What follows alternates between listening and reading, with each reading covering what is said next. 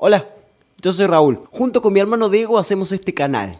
Subimos dos capítulos por semana, los martes y viernes, en los primeros minutos del día. Te voy a pedir tres cosas. Primero, que te suscribas a nuestro canal. Segundo, si te gustó el capítulo que escuchaste, dale me gusta. Y tercero, compartilo con quien creas que lo necesita. Nosotros te lo vamos a agradecer porque esas pequeñas cosas nos ayudan a construir esta comunidad. Bienvenidos a Textos para Compartir, el podcast que hicimos porque para nosotros hay tres grandes grupos de personas.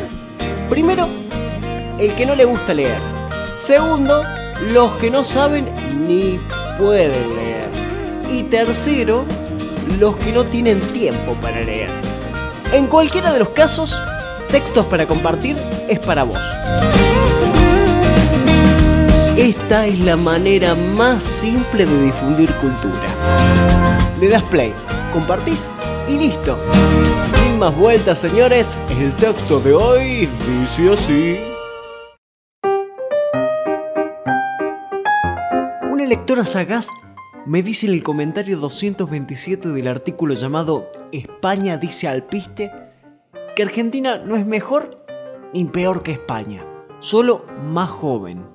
Me gustó esa teoría y entonces inventé un truco para descubrir la edad de los países basándome en el sistema perro. Desde chicos nos enseñaron que para saber si un perro es joven o viejo, había que multiplicar su edad biológica por 7.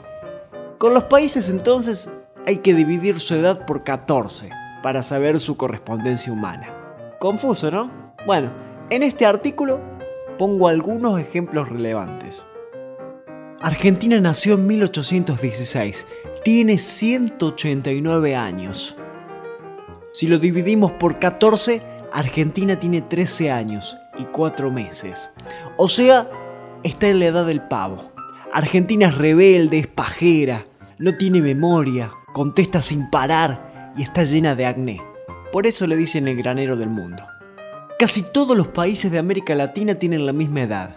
Y como pasa siempre en esos casos, hay pandillas. La pandilla del Mercosur son cuatro adolescentes que tienen un conjunto de rock. Ensayan en un garage, hacen mucho ruido y juntos sacaron un disco. Venezuela, que ya tiene tetitas, está a punto de unirse para hacer coros. En realidad quiere coger con Brasil que tiene 14 y la poronga grande. Son chicos. Un día van a crecer. México también es adolescente, pero con ascendente indio. Por eso se ríe poco y no fuma inofensivo porro como el resto de sus amiguitos. Fuma peyote.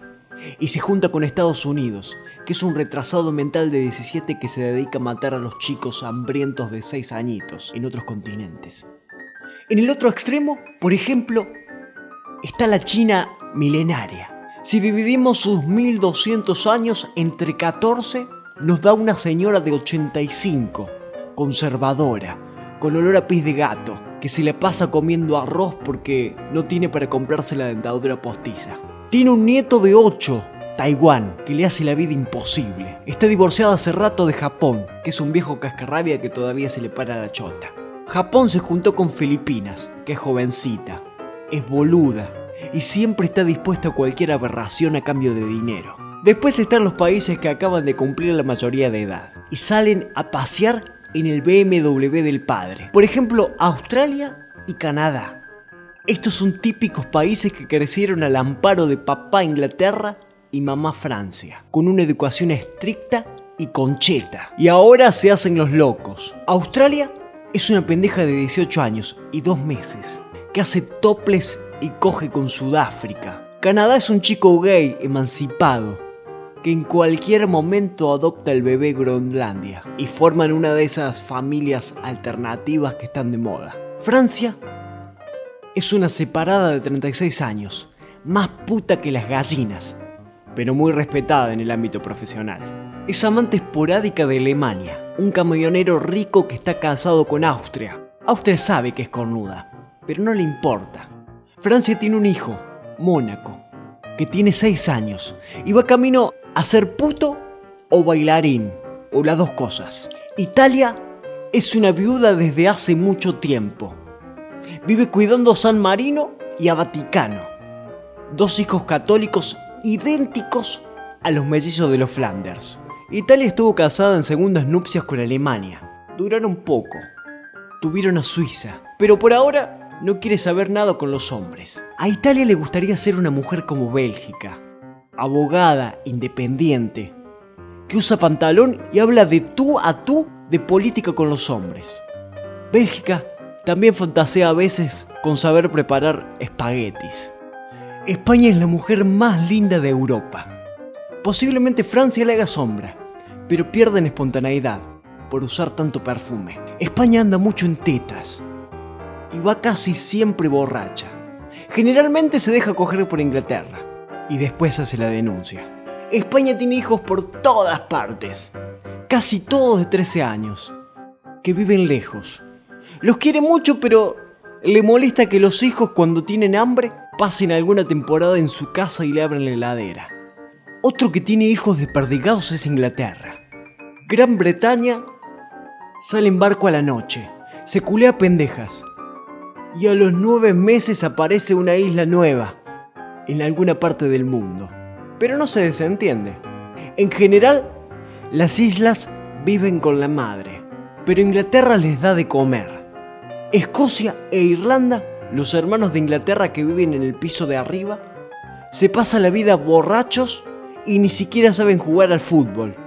Son la vergüenza de la familia.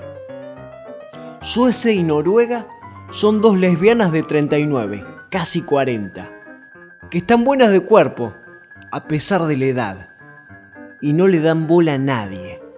Cogen y laburan. Son licenciadas en algo. A veces hacen trío con Holanda cuando necesitan porro. Y a veces les tiriquean a Finlandia que es un tipo de 30 años medio andrógino, que vive solo en un ático sin amueblar y se la pasa hablando por el móvil con Corea. Corea, la del sur, vive pendiente de su hermana esquizoide. Son mellizas, pero la del norte tomó líquido amniótico cuando salió del útero y quedó estúpida. Se pasó la infancia usando pistolas y ahora que vive sola es capaz de cualquier cosa. Estados Unidos el retrasadito de 17 la vigila mucho, no por miedo, sino porque quiere sus pistolas.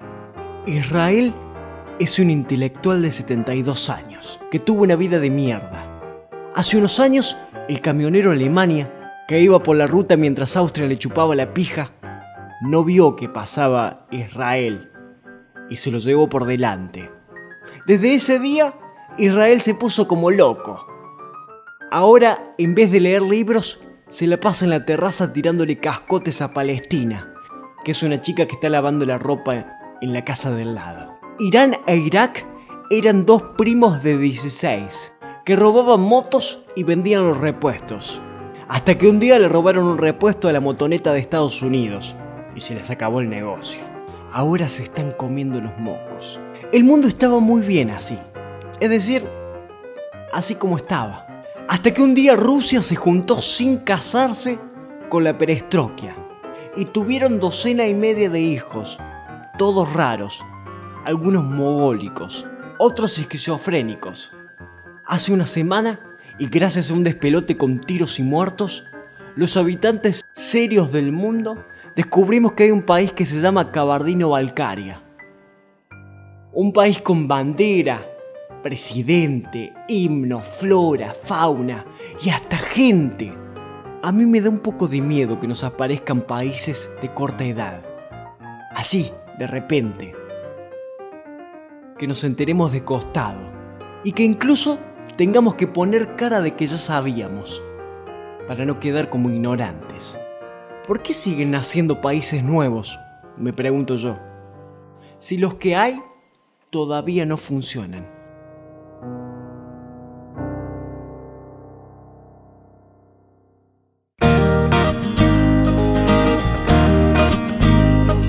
Y este es el décimo noveno capítulo de textos para compartir dedicado a Oscar, que lo solicitaba hace muchísimo que leyéramos algo de Hernán Casiari. En este caso, este es un texto que es sensación en Spotify. Se llama La verdadera edad de los países.